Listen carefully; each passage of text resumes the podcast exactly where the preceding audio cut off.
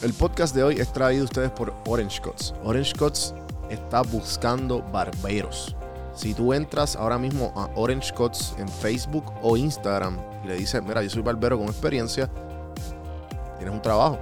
Así que entra a las páginas de ellos de Orange Cuts PR o llámalos al 787 940 6236. Bueno, mi gente, aquí con ustedes, CAF, y quiero invitarlos a que sean parte de la comunidad Elite Traders Family, la comunidad número uno de educación financiera en la bolsa de valores. Aquí te enseñamos a tradear, a invertir tu dinero en acciones y opciones. Así que quiero decirte que si pones el website cafinvestment.com slash café en mano, vas a tener un 10% de descuento en todos nuestros productos. Así que aprovechalo. El podcast de hoy es traído ustedes por Audible. Audible Trial es una aplicación de Amazon que tú escuchas audiolibros. Tiene más de 180 mil libros en inglés y en español.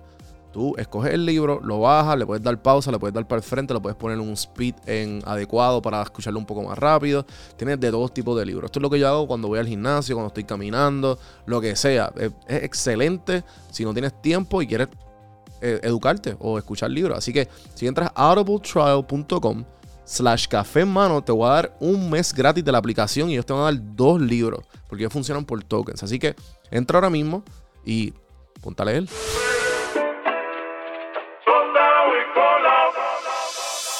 Estás escuchando Café en mano. Café en mano. a escuchar este podcast que está bien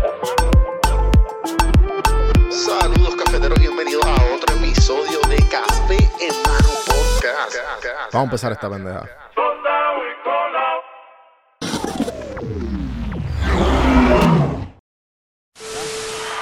Bueno, gente, saludos, bienvenidos. Eh, Andrés Rodríguez de Heck Tours, Puerto Rico, ¿verdad? Eso es así, gracias, gracias por la invitación. Bienvenidos Estoy- a Café en Mano. Sí, mano, estoy muy contento de estar aquí. Ya eh, lo habíamos hablado varias veces por mucho tiempo, así que se está dando hoy. Así no, que qué bueno, me alegro. Este, definitivamente eh, eres de, de- de- de las pocas agencias, o de la diría yo la más, la más popular de todo Puerto Rico, que, que está metiendo años, ¿verdad? Y, y están, y siempre ese tema de viaje y todo esto de, pues que incitar a la gente a que, a que salgan del 100 por 35 para mí es algo que, que es bien importante. Y sería, debería serlo para todo el mundo. Eh, y sí, mira, realmente mu- mucha gente nos dice eso. Hay, obviamente hay, hay, eh, las agencias de viajes tradicionales pues eh, han ido desapareciendo. Ya vemos que comparado con hace 20 años atrás, eh, hay casi el 60% menos de agencias de viajes Wow. que habían hace 20 años. Eh, para la sorpresa de muchos, quedan, quedan bastantes agencias todavía. O sea, eh, todavía los que se han adaptado, las agencias de viajes que se han adaptado a la nueva realidad, pues eh, han podido sobrevivir, pero sí, eh, en cuanto a lo que es redes sociales y ese- esos medios, nosotros siempre estamos sonando y, y mucha gente nos dice lo que tú nos acabas de decir. Es como que, mira, yo los veo a ustedes, los veo sonando mucho por ahí y no veo muchas otras. Claro. Este, pero sí, básicamente no- no- nos hemos dado la tarea, tenemos un equipo joven y nos hemos dado la tarea de, de darnos a conocer a través de las redes, pero más que eso, educar a través de, de las redes sociales sobre, sobre el mundo que hay allá afuera, este, sí. que va mucho más allá de, de esos destinos tradicionales que siempre escogemos. que, eh, como Punta Cana, Ajá. Disney, que eso es pues el, el- Sí, ese es el- los el pan de cruceros, cada día. ese es el pan de cada día de- del puertorriqueño. Nosotros desde el principio nos, nos dedicamos a educar sobre, sobre otros destinos. O sea, eh, al principio nos considerábamos eh, vendedores de viajes exóticos, Ya. eh, eh, diferentes, ¿no? Y, y, pero, ok, pues, volviendo al principio que me estabas contando fuera del aire, que, que pues esto, esto era un, un negocio que, que desde tu viejo, que, pen- que el tu viejo pensaba que por, obviamente por la revolución del internet y el dot-com, que esto iba a morir. Pero obviamente, pues, después te diste cuenta tú, no, espérate, que hay alguna oportunidad, se lo compraste y pues tú lo seguiste. Correcto. Pues, la larga historia hecha corta, claro. Esa es la, la- la historia larga corta. Eh, a- así mismo, o sea, mi, eh, eh, mi viejo fue un, un hombre que, que siempre estaba con la mente de negociante. Ajá. Y él tenía... Cuando, no era, cuando no era popular ser el, el entrepreneur. Correcto. Y él siempre te- él tenía sus dos... Siempre tenía dos, tres negocitos corriendo y uno, uno de ellos era la agencia de viajes. Y él siempre sabía, él tenía un videoclub, por ejemplo. Y él, Wow. mucho antes de, de que... Él le encantaba los negocios que se fueron a Switch. Así mismo. Y él tenía un videoclub, pero él, él decide salir del videoclub como dos años antes de que llegara Blockbuster. Entonces en aquel entonces era como que, wow, pero ¿cómo tú vas a salir de ese negocio que ahora mismo estaba booming en ese momento? Y él como que era un tipo que preveía cosas y, y- y gracias a Dios se salió antes de que llegara Blockbuster y se quedara con todo en aquel tiempo. Lo mismo con la, con la agencia de viaje. En un momento él dijo, mira, este... eh, esto pues tiene los días contados, tú sabes, porque pues venía, se- venía el internet, venían las plataformas donde tú pro- te podías hacer tu propio viaje. Así que en eso fue un visionario también, él no se equivocó. Realmente las agencias Sí. de viajes tuvieron un golpe bien grande después de eso. Pero nosotros cuando, cuando nos metimos en la agencia y se la compramos eh, y se ¿Para la qué año fue esto más o menos? esto fue más o menos 2008. 2008. Ok. Yo había empezado a trabajar antes en la Sí, que ya, ya- que ya existía Kayak. Pero sí, no, ya, o sea. Y Google, o Google eh, eh, Flights. la primera plataforma que sale es Expedia y Expedia llega con un boom gigante. O sea, por ahí la sigue Travelocity. eh, y bueno, ya hoy día sabemos que es un poco abrumador. Ahora son infinitas Sí, las no, plataformas. Sí, que tú no sabes en cuál confiar y en cuál irte. Eh, y eso, pues. Porque uno sido- piensa, porque uno piensa, ah, no, no, yo puedo conseguir esto más económico en otro lado. Ese, eso ha sido para nosotros un beneficio. Porque.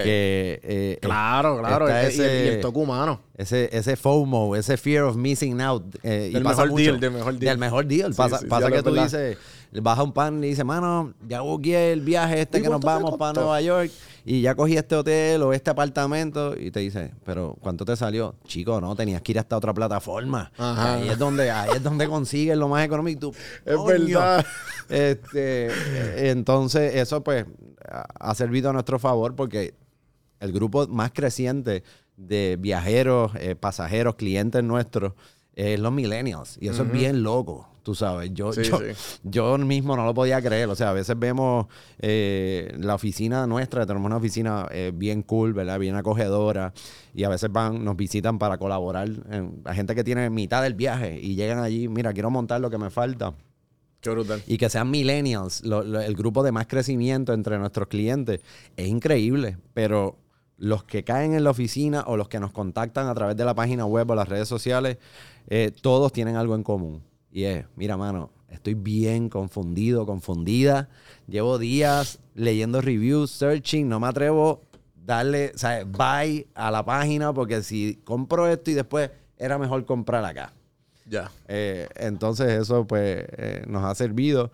Eh, y nada, básicamente lo que hacemos nosotros es, tenemos un staff bastante joven, eh, que estamos metidos en eso todo el tiempo. O sea, Claro. que nosotros mismos utilizamos estas herramientas que uno mismo puede utilizar este, para, para armar estos viajes de la manera que sea, como tú lo prefieras. ¿Cuál es, cuál es el, error más, más común que tú ves en toda la gente que va contigo con el, con el viaje armado o simplemente o la, o la, o- o la confusión más común?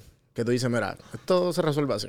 Mira, lo, lo- O esto es lo que tienes que tener en mente. Yo creo el, el, el, el error más común eh, que hacemos es la compra impulsiva. Ya. Eh, y lo vemos ahora. hay que se joda, eso lo paga el diablo. Eh, lo- Eso, eso mismo. Vemos pasajes bien económicos. Ahora, ahora nosotros vemos eh, pasajes económicos. Hay muchos blogueros de viaje que siempre están recomendando. Mira, acaba de salir esta oferta. Pasajes para Japón en 400. Sí, eso es bien popular. Pasajes a, a- a Europa en 350 dólares. Eso es muy, muy popular ahora. Y estos pasajes eh, son súper económicos, pero hay, eh, son medios tricky. Básicamente, la, la compra compulsiva pues te puede afectar porque una de las cosas que pasa es que tú no puedes comprar un pasaje abierto a esos precios. Esos precios súper económicos, tienes que poner una fecha. Entonces tú dices, contra un pasaje para España en 300 pesos. Yo tengo que reservar eso ya, mano. Te diste una cerveza con los panas y dijiste, Fuck it. brother, fuck it, vamos a comprar esto, abril, bam. Lo compraste al otro día cuando eh, se, se te va el hangover, dice, diablo, mano, pues si en abril tenemos esta, esta actividad. Ajá. O en abril tenemos, tenemos el quinceañero de mi prima. O tenemos, diablo, no, yo, La tengo, boda, la yo boda. tengo que entregar la boda, lo que sea. ¿Qué pasa? Que estos pasajes no son reembolsables. Mientras más económico un pasaje, más cara es la penalidad por cambiarlo. Entonces, cuando lo tienes que cambiar, ese pasaje de 300 pesos, el cambio va a costar 400 dólares. Mínimo. O sea, más de lo que pagaste por el pasaje.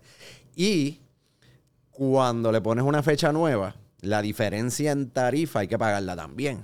Entonces, ya cuando vayas para una fecha nueva, esa oferta no va a estar. Pero si entonces salió en mil pesos, lo que estaba en 300. ¿Qué es lo que hace todo el mundo? Sí. Cuando tienes que cambiarlo, ves que te va a salir mucho más caro porque tienes que pagar la diferencia más la penalidad, pues la gente lo que hace es que deja perder ese pasaje Sí, y sí. te compras otro nuevo. Ajá. Ahí es donde ganan las líneas aéreas en, en- en esto de las ofertas bien económicas. No quiere decir que es una trampa. Si tú lo compraste y viajaste en la fecha que es, bello, ganaste. Te fuiste Sí, para sí, España sí. por 300 pesos. Pero es en el Claro, claro, impulsivo es- es el... que ellos apuestan. Como, es, como la frase que dicen, high risk, high reward. ¿Sabes? Pues, puede puede, puede ser que pase algo de- a lo loco, pero a la misma vez puede ser que funcione. Puede ser que funcione. No, no, te digo eso. Hay que tener mucho cuidado. Hay que estar seguro cuando uno compra estas ofertas para que no pase eso. Porque que, que pierdas eh, eh, la fecha, que no puedas viajar en esa fecha, pues básicamente estás- vas a perder ese A pasaje. mí me pasó eso, bueno, a mí me han pasado tan- muchas cosas en los últimos, diría yo, dos años. Porque yo viví en Atlanta, el aeropuerto más, más, ocu- más ocupado del mundo. Sí, más transitado. Más transitado, exacto. Y so, los pasajes, los pasajes eran bien económicos. O sea, yo estaba ahí, ah, me quiero ir para Nueva York, ah, pues dale, de 50 pesos. Y de vuelta, ah, durísimo. O para Nashville a 30 pesos. Cosas así. Pero nada, aprendí mucho de, de este, de este, la cultura de aeropuerto. Sí. De, ah, pues no puedes, tienes que tener un carillón. El carillón no puede pasar de 6 libras. No puede, ¿sabes? Puedes pues, el truquito puedes coger el carillón y también una maletita más pequeña. Sí. Ponerla debajo de tus cosas así. No, si, si, si vas un fin de semana y vas y me- metiste algo en, la en el baúl del avión, perdiste. Sí. So, cosas así, para ahorrar tiempo, whatever. Pero el más reciente fue que fui por Orlando y me encontré con un pana que no veía hace años. Y entre cerveza y cerveza, yo, brother, yo me voy el viernes para Nueva York. Mano, y ya llevamos, yo no sé cuántas cervezas. Y él, y entonces él, está, él es veterinario. Y él decía, no, yo no puedo porque tengo yo no sé cuántas operaciones, que yo no sé qué. Yo, dale que se joda. y yo pensando con la pullita, dale que se joda. Y él, dale, lo compra. Al día después, no lo consigo. y después, el día después, no, papi, yo cancelé eso. Yo tenía que cambiar como 15 operaciones, que no sé qué. Yo dije, no, papi, no, lo, lo tuve que cancelar. Y, pero pero y te da- se pasa, pero pasa. Importante, todo el mundo sepa que eh, no importa la oferta que sea a precio regular, siempre vas a tener 24 horas para cancelar tu compra de cualquier pasaje, Seguro. cualquier viaje a través de cualquier plataforma, cualquier agencia. Eh, a menos que ese viaje sean dos días. Si es las próximas 48 horas, pues ya está chavado. No lo vas a poder cancelar en 24 horas, pero si son viajes a largo plazo, tienes 24 horas para arrepentirte, para levantarte, Eso no importa la línea aérea que sea. no importa la línea aérea que sea. Eso es una ley federal.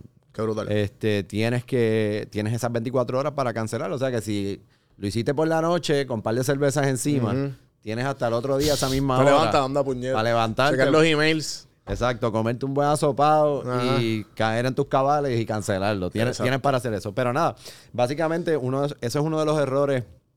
eh, si se puede decir un error, ¿verdad? Simplemente No, la, la eh, compra compulsiva, la puede, compulsiva, puede, puede costarte más caro si no la piensas, si no lo planificas bien. Tienes que Sí, asegurarte básicamente que la esa fecha, planificación. la planificación. Planifica esa fecha bien y vas a aprovechar ese pasaje eh, bien económico. Otra cosa es que a veces eh, te ofrecen combinaciones de, de viajes. Por ejemplo, te dicen, ah, mira, hay una oferta bien económica para eh, París. Eh, sí, porque los vuelos de Nueva York a París ahora mismo están regalados. Están en 200 pesos. Por lo del COVID, ¿verdad? Eh, por- Sí, eh, a- bueno, no, no digo ahora mismo. Estoy, Ah, estoy dando un ejemplo. ejemplo, perdón, perdón, sí, aunque sí, aunque todos los días están apareciendo ofertas muy buenas. Pero supongamos, ahora mismo están eh, bien económicos de Nueva York a París. Ajá. Si lo empatas con este pasaje que también está bien económico de San Juan a Nueva York, pues lo sumas y por menos de 500 pesos estás en París. Entonces te ofrecen esos vuelos, pero cuando yo lo veo porque yo trabajo con miles de pasajeros. Eso me pasó a mí por Eh, ley. Todo- y, y- y cuando ves la hora de el tiempo de escala que tienen en Nueva York para Son montarte 14 horas. eh, puede ser esa pero hay una que es peor Que puede menos. ser 30 minutos Exacto. y en 30 minutos tú no vas a lograr esa conexión Pues a mí me pasó eso recientemente en Colombia. Que yo, eh, anormalmente, que esto lo aprendí que yo no sabía. Porque como yo estaba acostumbrado a viajar doméstico, pues yo compraba, ah, pues ya le compro una hora, compro el, el de ida y después el de vuelta lo compro después. Porque espero que bajen. O sea, que yo hice eso para internacional para Colombia. El peo que yo me mamé Sí. en Miami, porque como lo compré individual, yo dije, ah, pues papi, me ahorré 60 pesos. Durísimo.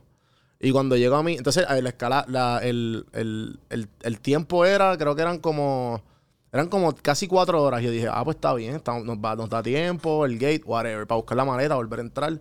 Nada. Cuando llegamos, tan pronto me levanto, el, el, el vuelo lo habían atrasado una hora. Y yo, "Te- está bien. ¿Tenemos tiempo? Siguen atrasando. Vuelo. Vu- ah, Lo atrasaron al, al- al nivel que llevaban 45 minutos. De, y cuando llegamos, teníamos que salir. Ya, ya perdí el vuelo. Tenemos que salir a buscar la maleta para después volverlo a entrar. Ah, Eso fue.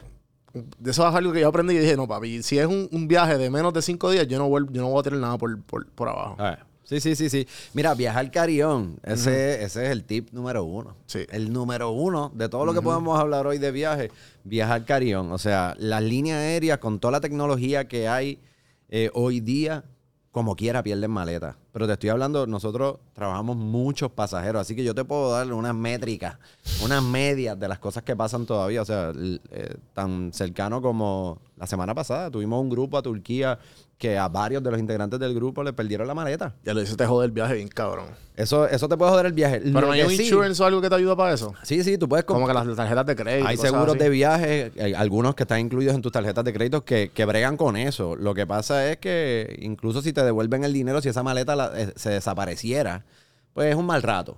Eh, por eso nosotros, si sí tienes que registrar la maleta, si no hay break, que tu viaje es carión, siempre recomendamos en tu bulto de mano llevar una mudita de ropa por eso, por si acá. Porque si algo sí ha hecho la tecnología, es que el tiempo eh, de regresarte esa maleta ha, ha bajado.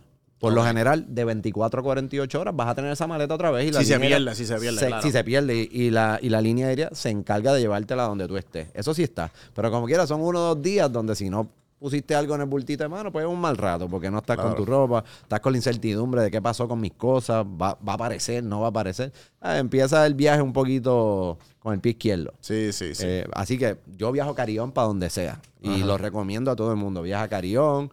La mayoría eh, de, de la gente, eh, incluido todos nosotros, hacemos las maletas mal. Si la haces apurado antes del viaje, la haces mal. Porque dices, como estoy medio nervioso, por si acaso, déjame tirar dos camisas más.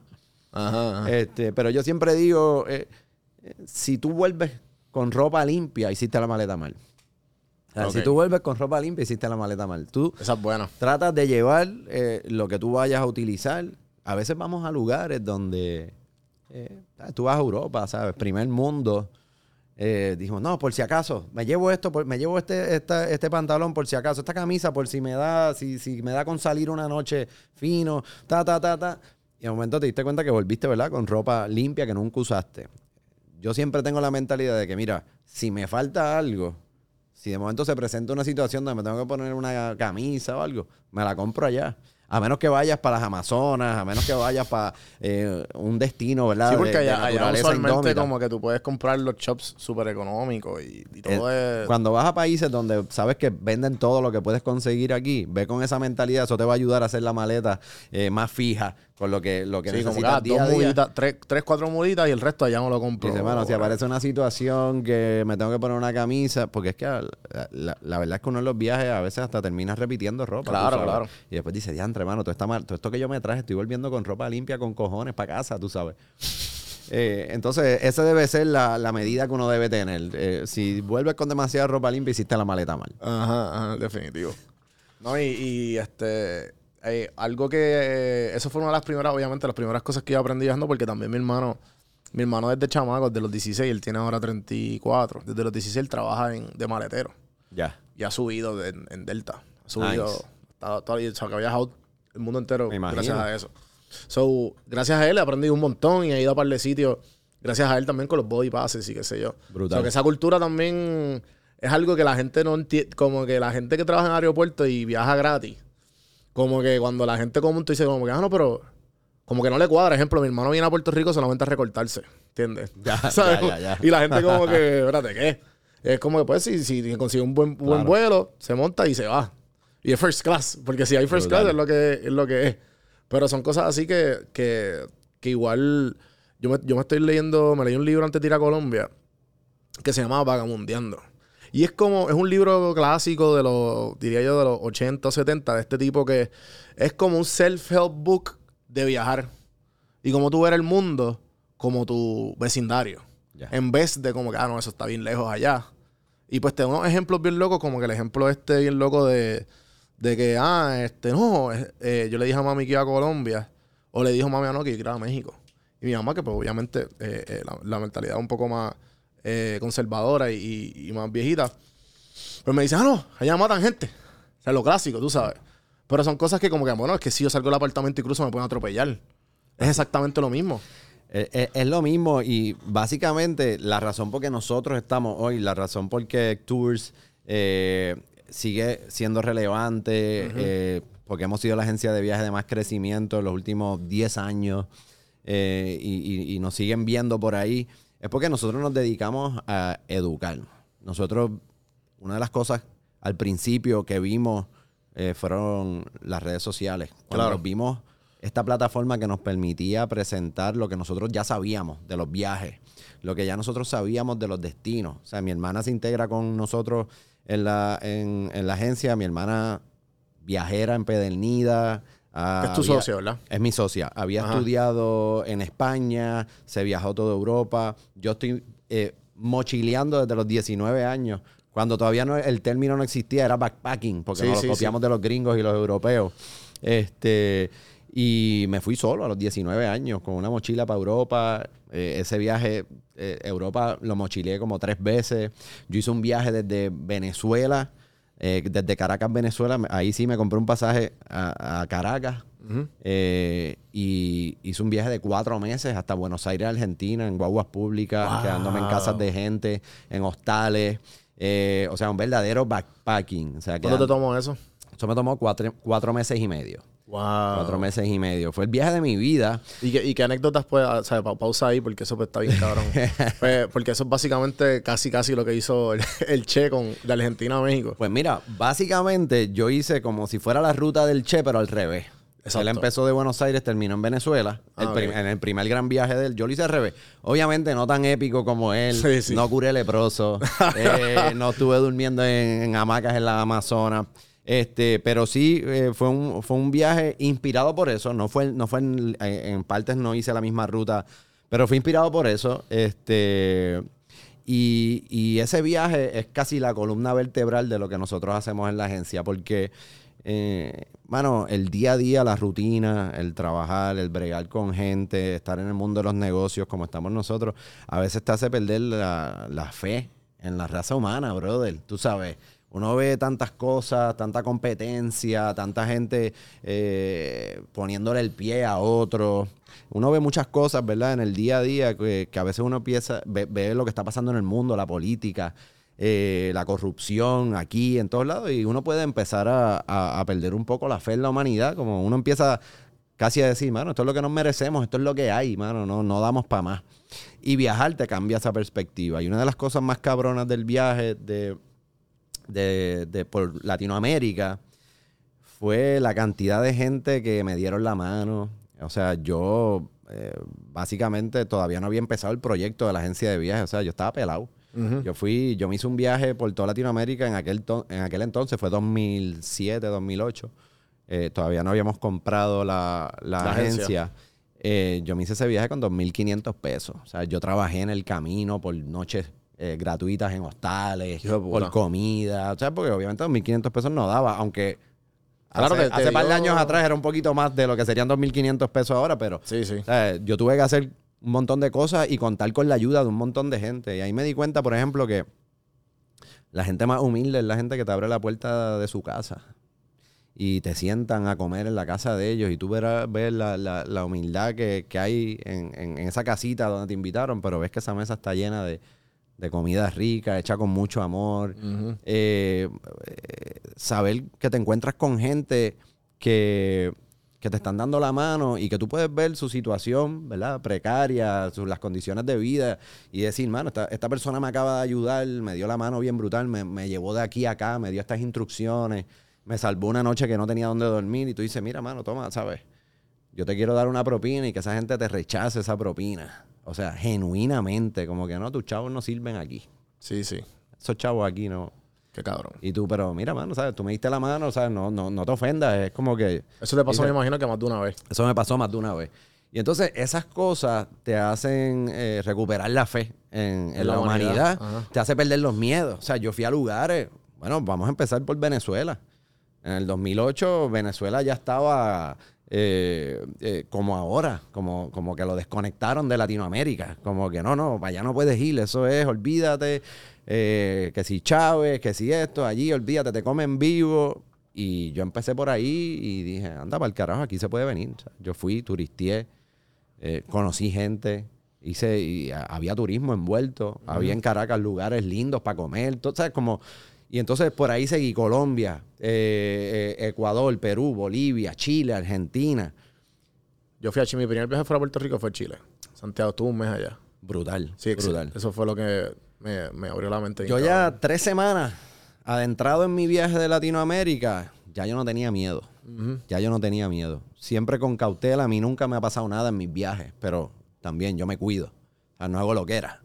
Pero ya tres semanas en ese viaje, y lo digo hasta el día de hoy, ese viaje fue el viaje, el momento donde más libre yo me he sentido en mi vida. Y era porque no tenía esos miedos que, que, que inculcan, que la gente tanto tiene de ir a estos países. Que, que tú le dices a la gente, me imagino, porque pues, obviamente después de tú vivir esa experiencia, eh, eh, una, de las raz- o sea, una de las grandes razones de educar a la gente que está viajando con ustedes, me imagino que es como que, mira, no hay que tener miedo. Este es tu patio también, tú puedes venir, es- o sea, hay que simplemente aprender a comportarse en una cultura que no es tuya, aprender a aceptar la- la- la- las cosas que uno no está acostumbrado y cosas así. Como que, ¿qué es lo que tú usualmente le dices? ¿Qué es lo que más tú ves de puertorriqueños o de, o- otras personas que, que tú ves que, que empiezan, el, empiezan el viaje con miedo y después como que eso se le está yendo, poco a poco se le va disolviendo?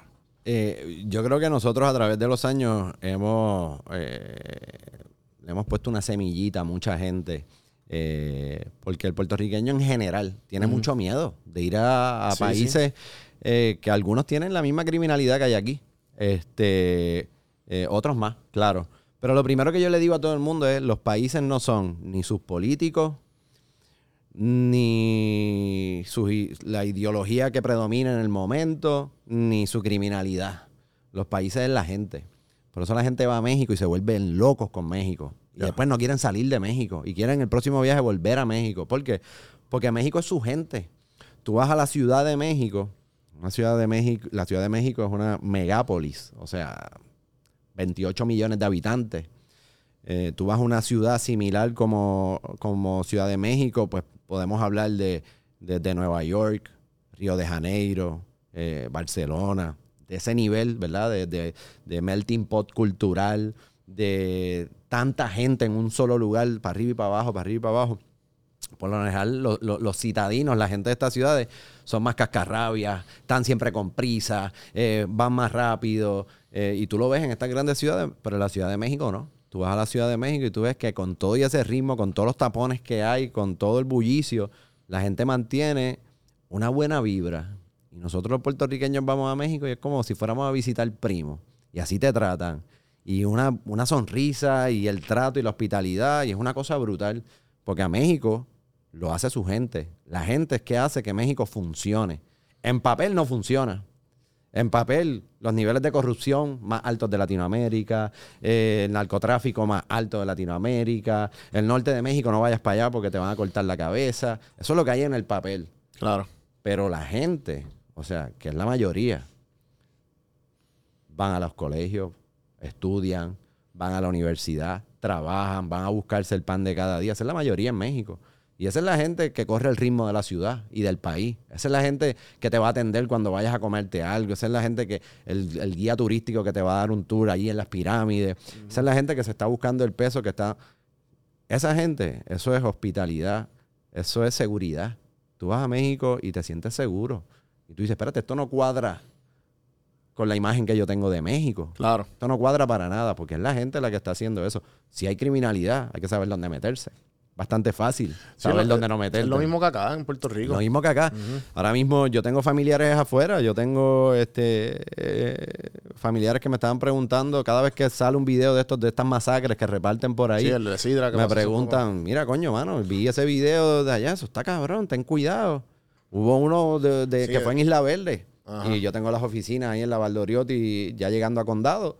Y unos primos míos afuera me decían, mira, mano, eso es ahí al lado de tu oficina, ten cuidado, quédate en tu casa, no vayas a trabajar. Y yo, no, mira, o sea, yo, yo voy a ir a trabajar porque yo sé que pues, esto es un hecho aislado. No estoy diciendo que aquí es super safe. Estoy diciendo que pues son unos hechos aislados que quisiéramos que no pasen, pero la vida continúa y el ritmo de lo que está pasando aquí lo hacemos tú, lo hacemos yo, que salimos a trabajar, que, que nuestros hijos están estudiando, que vamos a, estamos apostando por un mejor futuro, echando este país para adelante desde nuestra trinchera sin contar con los políticos, porque sabemos que no podemos contar con nada de eso, ni, ni vamos y peleamos cuando haya que hacerlo, ¿verdad? Eh, y nos manifestamos eh, cuando tenemos que hacerlo, pero aparte de eso, pues uno sigue haciendo el bien a su manera. Y por eso es que gente puede visitarnos, pues la misma manera que, que eso es, eh, cuando vienen a visitarnos acá, es lo mismo para, para estos países donde las cosas funcionan por su gente. Sí, hay, hay, hay headlines, hay titulares en las noticias de lo que vende. Pero cuando tú te pones a pensar, eh, especialmente un país como México, o sea, 130 millones de habitantes, eh, claro que van a pasar cosas, claro. Eh, hay desigualdad, van a pasar cosas.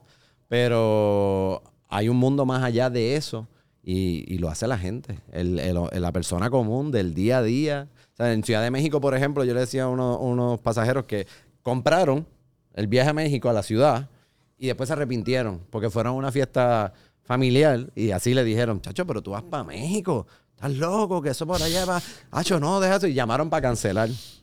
Y yo le decía, mira, México, ¿sabes? La gente no está con metralletas ahí en la ciudad, en la calle, ni no todo el mundo son narcotraficantes. Hay una economía que funciona de gente que sale a trabajar todos los días. La UNAM es el campus universitario más grande de América, desde Canadá hasta Argentina. O sea, eh, la, la- la Universidad Autónoma de México eh, tiene 50 mil estudiantes, tú sabes, cada semestre. 50 mil. O sea, eh, hay una vida cultural, creativa, de, de- de esa, que sale de esa universidad que está en el mismo centro de la ciudad. O sea, las cosas funcionan, el teatro, la televisión, las artes gráficas, la publicidad. Tú vas a México, yo le digo a, a- a todo que tenga una agencia de publicidad, ve a México, ve a la Ciudad de México, vayan y vean lo que está, lo que hacen esos cabrones con la publicidad, con los sí, artes eh, gráficos. la, el- la comunidad de podcast más grande en español es la de México. Mira, ¿ves? Así que esas son las cosas que, que nosotros nos ocupamos desde el día uno. Llevar ese mensaje. Decirle, mira, hay un mundo más allá de Disney eh, y, y los cruceros y Punta Cana, que es lo que más hacemos nosotros. Y no le estoy tirando la mala a nada de esos destinos. Viajar no importa a donde tú vayas, algo siempre te va a enseñar. Sí. Así que nosotros nunca le tiramos la mala a ningún destino, ni al que viaje así o asá. Yo digo, viaja. Que aunque tú creas que no vas a aprender nada, algo vas a aprender. Este, pero nuestra misión era sacarlos de eso. Claro. Vamos, yo quiero que veas Centro y Suramérica, yo, yo- yo quiero que veas África, yo quiero que veas más de Europa. Esa, esa fue nuestra misión desde el principio y las redes sociales nos dieron todo para tener, poder poner nuestras fotos, videos. Sí, claro, le este, dieron, le dieron una, un lending hand a ustedes para poder hacer su trabajo mejor. Brutal, brutal, porque por ahí eh, le pudimos enseñar a la gente, no solamente nosotros, porque si tú ves las redes sociales de nosotros, no estamos saliendo nosotros todo el tiempo. Sí, es el salen, grupo. Salen gente que viaja con nosotros, ya sea que viajen en grupo o individual o a la medida. Este, siempre los ponemos, pero nos aseguramos que sean boricuas que viajan con nosotros desde aquí, porque nosotros los boricuas vemos a alguien en otro país, no importa, nosotros estamos viajando, podemos estar en, en- en- Finlandia y nos encontramos, escuchamos un acento boricua y rápido, ¡pum! Tipo, Tacho, eres pana mía automáticamente. De momento, pa- eh, auto- todo lo que es, ah, no, que no me importa el pueblo que tú eras, tú eres boricua. Tú eres boricua. Y eso es algo que es bien sorprendente y cuando, y cuando yo, yo veo, cuando tú estás allá afuera, se, se, tu- se cae todo. Es como que tú, tú eres pana mío. O sea, automáticamente. Automáticamente. Aquí es como que no, espérate, ¿de qué pueblo tú eres?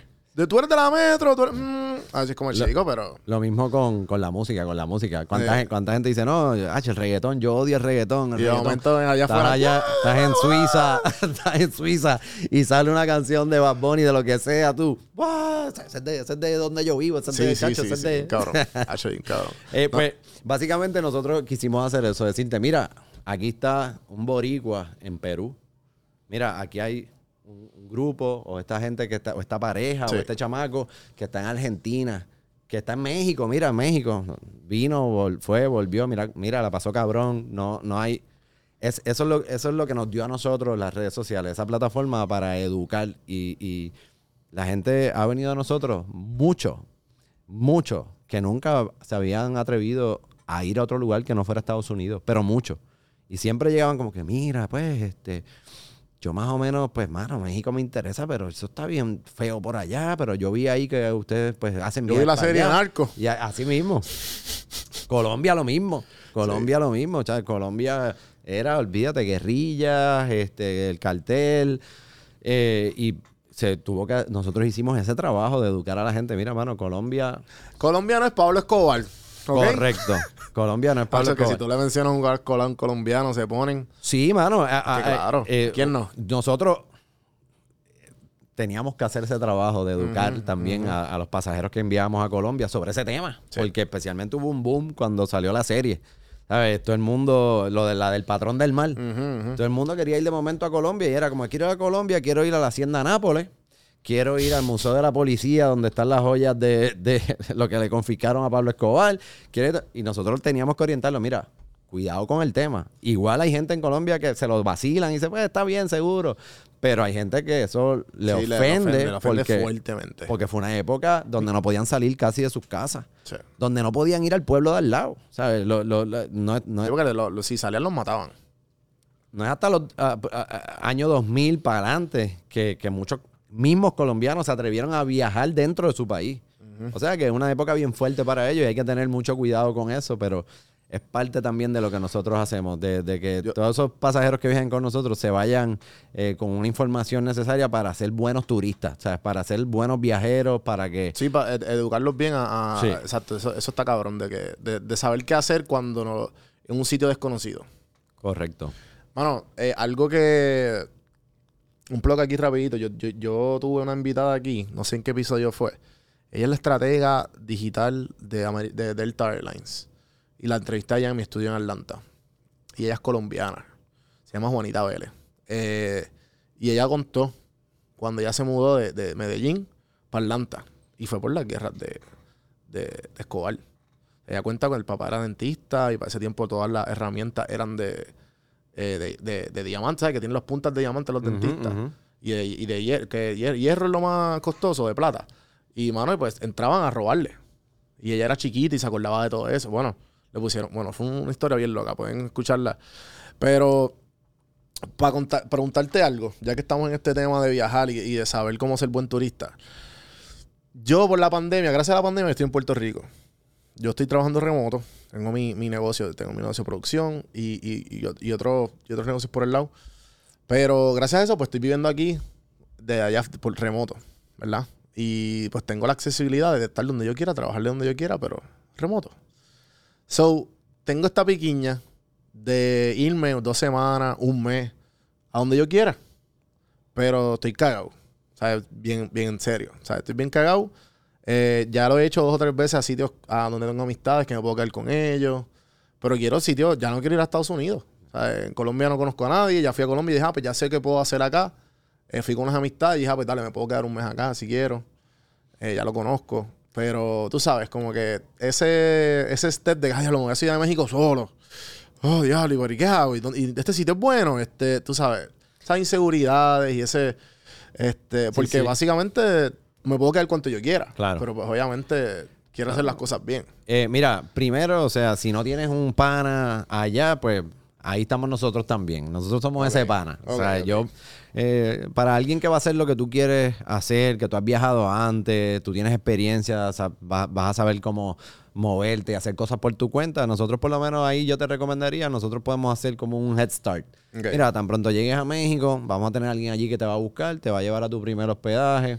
Al otro día, si quieres que te vayan a, a dar una vuelta por la ciudad, lo que llaman un city tour, se cuadra algo así para empezar. Tienes esa conexión de ese operador de servicios en México, que eso es número 24-7. Cualquier cosa que pase, ¿verdad? Tienes, tienes ese contacto, que es lo que pasa cuando viajas con nosotros. Y después de ahí, ya yo te recomendaría cosas para que hagas por tu cuenta. ¿entiendes? Claro.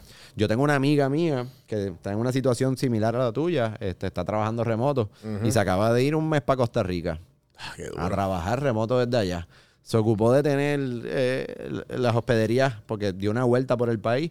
Eh, que las hospederías tuvieran buen wifi. Ajá, Eh, eso, es lo, eso es lo que me cae. Yo Eh. déjalo porque dice good wifi. Y tú, hmm, Sí. is it though? Sí, sí, sí. Eh, Good wifi, 30 megabytes. Y tú, hmm, ok. Ba- Básicamente, este, ella se aseguró de eso. También se- pueden, en los aeropuertos lo- lo- los alquilan o los venden, o uno se puede llevar un hotspot o hotspots, algo sí, sí. Este, para irse a la segura, ¿verdad? Tener ese backup. Pero, este, por ejemplo, si fueras a la Ciudad de México, ahí no vas a tener problema, mano. Ahí vas a tener wifi, ya sea eh, que cojas un Airbnb o que cojas un hotelito económico, que los hotelitos económicos son bien económicos. Eh, si tuvieras un problema en esa hospedería, hay 20 mil cafés que tienen excelente wifi, donde hay espacios de, de coworking. O sea, Ciudad de México es una metrópoli. O sea, te estoy hablando que lo que puedes conseguir en Nueva York lo puedes conseguir en la Ciudad de México. Así que es cuestión de escoger. y, y si fueras a hacer algo así que necesitas. Porque estaba pensando hasta como que, pues, obviamente, y, y aquí se me ha hecho un poco difícil porque pues no conozco la cultura en el que me tuviera que quedar y empezar a preguntar, conocer gente y preguntar, porque me gustaría llevarme al equipo de podcast Ya, y conocer gente allá y, mira, vamos a, hacer, vamos a grabar, ¿entiendes? Nítido. ¿Sabes? Pero pues, obviamente como, ¿sabes? Nada, eh, eh, it's a working process, pero lo tengo en mente ya. Bueno, pues, cuenta con nosotros para inventar algo con eso. Ah, Nos avisas y, y- y un head start. Es es lo que hacemos nosotros con... ah, tenemos mucha gente que están acostumbrados a planearse sus viajes. Eh, y eso está bien con nosotros. Básicamente eh, hay una satisfacción en tú hacerte el viaje. Básicamente nosotros bregamos con gente que no tiene tiempo para eso, ¿sabes? Y Exacto. mucha gente joven Sí, que dice, sí. mira, mano, yo tengo mi negocio, yo tengo esto, me- estoy todo el día en una computadora. Esta noche no me voy a meter cuatro horas a leer reviews y armar mi viaje. Esa es la gente que llega a nosotros. Y este, pero tenemos mucha gente que está halfway, que Como dice, dijiste, exacto, que ya tengo todo, me falta cositas. armar lo que falta. pero quiero un head start cuando llegue allí. Quiero que, tú sabes, tener un transporte incluido ya, por lo menos esas primeras noches, sitio que tú me recomiendes, alguna excursión para que, tú sabes, tener un contacto, un contacto allí que me lleven a ver eso y después de por ahí, pues siguen ellos haciendo sus cosas por su cuenta. So, esas son combinaciones que se pueden hacer, eh, pero si no tienes contactos allá, pues ahí nosotros tenemos eh, muy, muy buenos contactos en todos los destinos que vendemos y tenemos buen pool con ellos, que eso siempre es una ventaja. Ahora que estamos a fin de año, eh, este podcast sale, esto salió, esto se grabó ayer, hoy es miércoles, sale, sale mañana. Eh, so, todo el mundo está, es loco con las resoluciones, ¿no? Que yo quiero ir este año para esto, para lo otro. Eh, ¿Qué tú recomiendas? Que, bueno, Estados Unidos, si no hay Estados Unidos, pues los top de Estados Unidos, que imagino que sabrás cuáles son, los top de Latinoamérica, Europa, ¿sabes? ¿Cuál? Una persona que dices, mano, o este es el año que voy a viajar. Porque pues obviamente pues tuvimos dos años estancados. Claro. O ahora es que yo pienso que, obviamente, si, si no vuelve otra pandemia, eh, vamos a ver, pero nada. ¿Qué, qué, qué tú le recomiendas a esa gente que, que dice que el 2022 va a ser su año para viajar? Viaje épico. Viajes ¿Qué significa épicos. eso? Eh, mira, eh, experiencia. Una de las cosas que nosotros. Polo uno, Norte. Uno de los destinos que más hemos vendido ahora. eh, todo, hicimos, hicimos grupos para ir a ver la aurora boreal en Islandia. Y hicimos dos grupos en octubre, dos en noviembre, uno en diciembre, tenemos uno en enero, dos febrero, tres en marzo. Están llenos todos. Todos llenos. Pero nada, les conseguimos. ¿no? Si quieren algo, nos avisan. Vamos, vamos. Pero- let's go. Eso es lo que me refiero, viajes épicos, fenómenos naturales impresionantes como la aurora boreal, ir a la Patagonia argentina y chilena, ir a ver Torres del Paine, que son eh, topografías que parece que estás en otro planeta literalmente. Sí, yo vi. Yo, Eh. yo me tatué en el muslo. El, el, este. Puñeta. ¿Cómo se llama la, la cordillera que divide Argentina y Chile? Los Andes. Los Andes. Los Andes. Sí. Duro. Sí, mano. Este- Y yo me lo hice en Chile el tatuaje. Brutal, brutal. sí, sí. Pues eso, eso mismo, fue como mano, que- eso- esos viajes que te inspiran, por ejemplo, siempre nos cogemos que si vámonos un weekendcito. Mano, y yo no he vuelto a sentirme así. Yo he visto, y yo vi el, el, el, Gran, el Grand Canyon. Yo lo vi. O sea, el, el- nada que ver. O sea, obviamente es impresionante. Es impresionante. Claro, Hay que pero es que, mano, como al comparar con los Andes, para mí fue como que los Andes. tú- yo, yo me estaba, yo estaba alto. Y alto. Y como quiera, yo. No, no. Ah, no, yo soy una hormiga. Yo soy Ah. insignificante. Eh, eso es algo. Tenemos un montón de tecnología. Estos teléfonos, mano, toman unas fotos cabronas, los videos de alta definición. So, hay cosas que tú las vas a ver bastante fieles aquí. eh, en cuanto a sus colores, textura, ¿verdad? Con el high definition increíble, tanto los Andes, Claro. el glaciar Perito Moreno en Argentina es otro, mano. las ruinas de Machu Picchu, se ven cabronas en las fotos y los videos, pero nada, nada, nada, nada, nada, nada, nada. Es como estar allí, por más sí. clichoso que suene eso, porque suena muy clichoso. Pero las fotos, y esta es la frase más clichosa de todo, las fotos y los videos hello, no, la frase. no le Yo hacen la- justicia. Ajá, no ajá. le hacen justicia y es la pura verdad. ¿Por qué? Por la magnitud de lo que está al frente tuyo. Cuando tú estás en los Andes, tú te sientes como una hormiga. Pero es como que, ah, sí, te sientes chiquito. No, no, cabrón, ve allí para que tú veas lo que te estoy diciendo. Literal, O literal. sea, es una de- pendeja que sí, te sí, da hasta miedo. Sí, sí, sí. Que tú dices, anda, pero ¿qué es esto? Lo mismo pasa con el glaciar Perito Moreno, que de todos los glaciares es del mundo, esto es en Argentina, en el Calafate al sur. Glaciar Perito Moreno es probablemente, si no es el único, creo que es uno de dos eh, glaciares en el mundo que aún están creciendo. ¿Sabes? Que casi todos los demás se están derritiendo. Sí, sí. Pues este, la perspectiva que tú tienes en el glaciar Perito Moreno en Argentina es de frente. O sea, en, en- en cuanto a en la posición que tú tienes para ver este glaciar, eh, no hay otro igual. Tú estás viendo una ciudad de rascacielos de hielo al frente tuyo. Así mismo es lo que parece. Ves fotos, ves videos, se ve brutal, pero cuando tú estás frente a ese glaciar Perito Moreno, se te va el aire por un momento. O sea, de que literal que tú estás ahí y tú haces... Pablo, wow. Ajá, ajá. Esos son los viajes épicos. Y yo creo que esos son los viajes que no debemos po- postergar. Ya vimos lo que pasó con esta pandemia. Sí. Vamos a dejar el Punta Cana, el Disney. Bueno, si tienes nenes y tienes que llevarlos y estás pendiente, lleva a los nenes, que eso es mágico. Pero todos esos viajes que tenemos más cerca, que son viajes como más de ciudad o los que estamos más acostumbrados, yo digo, para el 2022 vamos a hacer esos viajes épicos de fenómenos naturales, de cosas que te hagan repensar eh, tu existencia, mano. Y Sí. cuando tú estás al frente de todos estos fenómenos, cuando tú estás solo en los Andes, eh, cuando tú estás solo en la noche viendo eh, la, la aurora boreal, eh, to- to- estas- estos glaciares, estas lagunas, es impresionante y, y- y, mano, te, te refresca el alma. O sea, todos estos viajes que, que tienen mucha logística, que si la mochila, que si caminar, la guagua, la caminata para el tope de la montaña, físicamente sales explotado, pero mental y emocionalmente sales nuevo, mano, nuevo. Respirar ese aire puro, eso es, te ahorras el psicólogo, te ahorras todo. Eh, en el área de Europa, yo fui para. Yo llegué a ir, he ido a, a Alemania, a Berlín. Fui un fin de semana, que casi nos meten presos por no pagar el tren. Eh, creo que tengo una. Yo, yo creo que yo no puedo entrar a Europa, pero esos son otros 20 pesos. eh, ¿qué, hay, qué, hay, ¿Qué hay viajes épicos hay allá? Porque yo voy en febrero a España. Mm. O sea, que ya yo fui a España, pero he ido como a dos, a do- a- ¿sabes? Fui a Madrid, a, este, me quedé en Barcelona y fui de Barcelona, guiando, fui de Barcelona, paré en, ¿dónde es que se hace? Va- a Valencia, paré en Valencia a comer paella y lo seguí a Madrid. Mano, Europa... Que way, no lo hagan porque pagamos casi, nosotros, ah, pues nada, nos ahorramos el vuelo, pagamos casi 300 pesos en peaje. Wow, O sea, es ridículo. wow. Sí, y nos fuimos en un carrito así, un Smart. Sí, sí, sí. Pero, pero, o sea, viaje que hay épico allá, además, eh, Bueno, África. el, el- el viejo mundo es épico full, especialmente para el que no haya ido. Si, Ajá, si- ajá. si tú no, si tú tienes No es que como lo voy a 20 y pico- repetir, quiero como que. No, mira, tengo que ir para aquí. Si tú tienes veintipico o hasta treinta y pico de años y todavía no has pisado el viejo mundo, empieza por ahí. Empieza por. España, que tenemos esa conexión, ¿verdad? Desde Claro. el idioma hasta que, bueno, pues eh, eh, nos colonizaron. Así que tenemos, lo queramos o no, ¿verdad? Tenemos eh, Nuestra eh, ex. esa sangre, nuestra ex. Y, y tenemos esa conexión que, que se deja sentir allá. Tú estuviste en España, sabes que ya, ya con el idioma nada más, ya tenemos una ventaja, ya podemos socializar, podemos hanguear, conocer gente nueva fácil.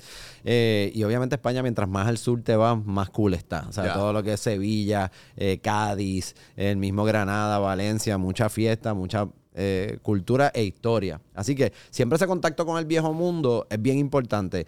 Y, y exhorto a los más jóvenes, 20 y pico de años, no has viajado todavía, pisa el viejo mundo primero. Ahí salen nuestras humanidades, la democracia moderna de Grecia, el imperio romano, todo eso es un buen eh, eh, contacto cultural.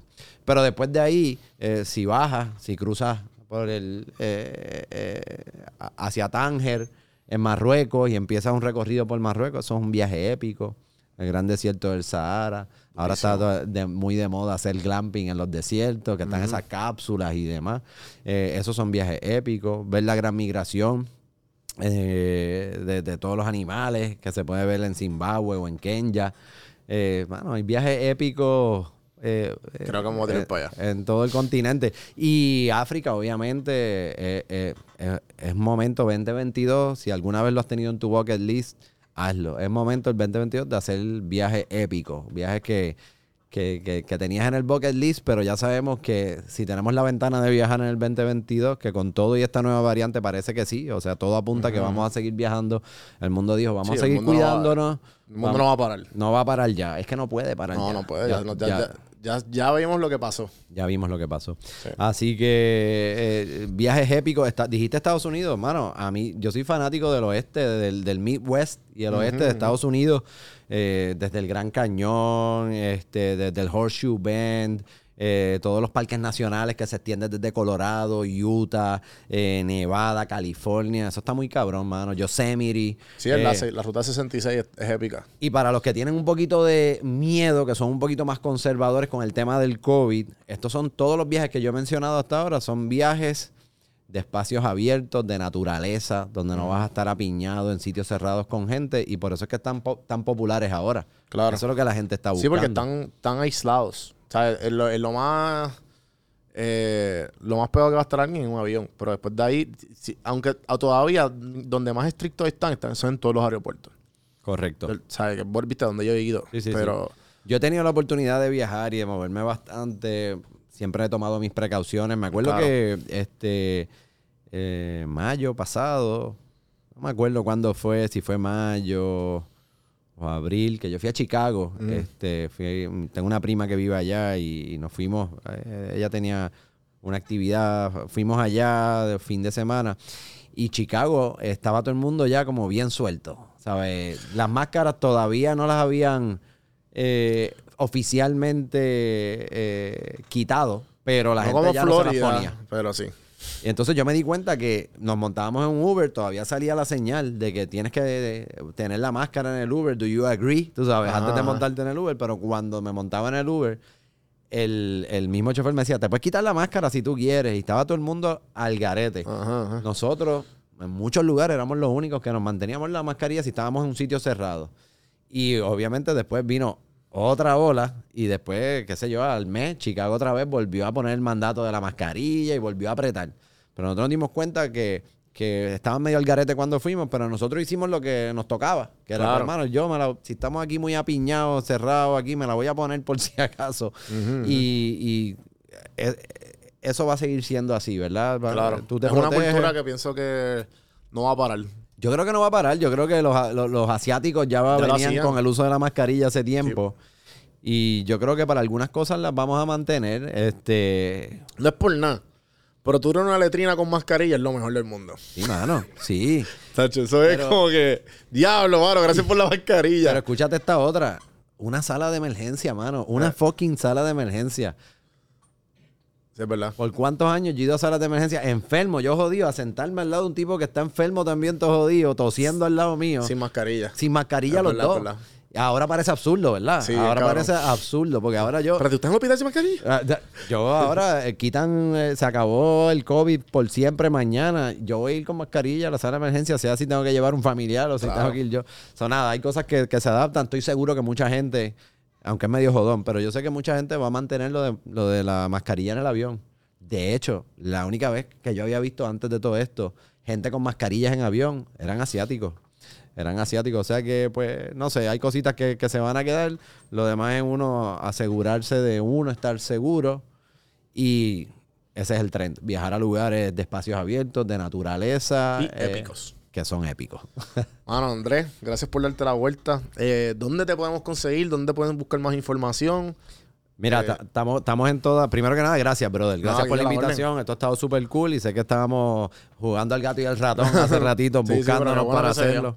Estoy pompeado de, de- de haber estado aquí. Nosotros estamos en todas las redes sociales como Tours PR, eh, Facebook, Instagram, Twitter.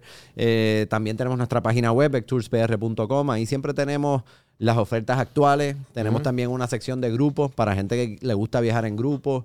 Eh, y tenemos también el menú por destino. Nosotros le decimos el menú que es de, de- de destino. Si usted tiene en la mente un destino en específico que quiere viajar, sea eh, eh, Egipto, Argentina, Perú, Chile, Colombia, ahí tú vas a ver el menú de los viajes que nosotros recomendamos a estos países. Son itinerarios que se pueden ajustar a las fechas que tú quieras.